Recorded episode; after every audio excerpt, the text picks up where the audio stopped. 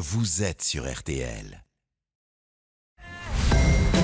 RTL Matin, bien chez soi. Allez, le monde de l'immobilier n'a aucun secret pour lui, c'est son dada. Stéphane Plaza vous coach le samedi matin sur RTL. Bonjour Stéphane. Bonjour mon Stéphane. On a envie de parler euh, ce matin, et vous en particulier, de l'air qu'on respire à l'intérieur de nos habitations qui peut être 10 à 15 fois plus pollué qu'à l'extérieur. Ça n'est pas rien, c'est très bien, on aère au moins deux fois par jour, mais vous nous dites que ce matin, et il faut être très clair, ça n'est pas suffisant. Vous avez la solution, vous, et ça tient en trois mots, le purificateur d'air.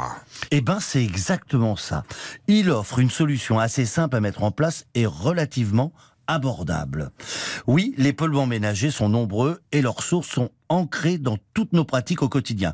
Vous avez les particules physiques, les plus grosses comme les pollens, jusqu'aux particules ultra fines qui sont les virus et les bactéries. Selon l'OMS, plus les particules sont petites, plus elles sont nocives et rentrent en profondeur dans l'organisme.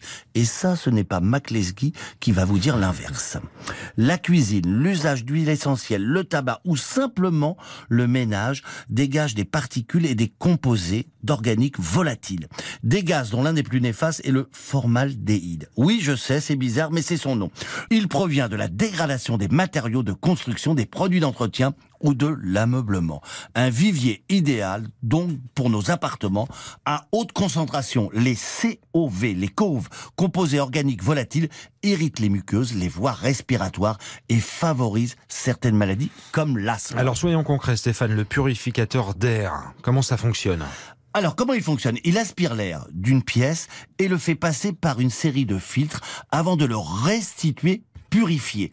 Un préfiltre retient les plus grosses particules, poussière, poils d'animaux, vient ensuite un filtre à charbon actif pour les composés organiques volatiles et les odeurs, gaz, fumée de cigarette, et enfin le filtre EPA, Height Even Particle Air. Oui, je sais, j'irai pas faire carrière à Londres. Se charge des particules ultra fines, virus, bactéries. Certains constructeurs rajoutent un filtre spécifique au fameux formaldéhyde. La partie technique, euh, Stéphane, pour pas se tromper sur le bon modèle à choisir, il faut regarder quoi? Déjà les types de polluants filtrés, c'est ça? Tous les matériels ne sont pas complets, privilégiez les modèles avec des filtres scellés pour éviter les fuites de particules. Le volume d'air traité a son importance, le système qui restitue l'air l'est tout autant.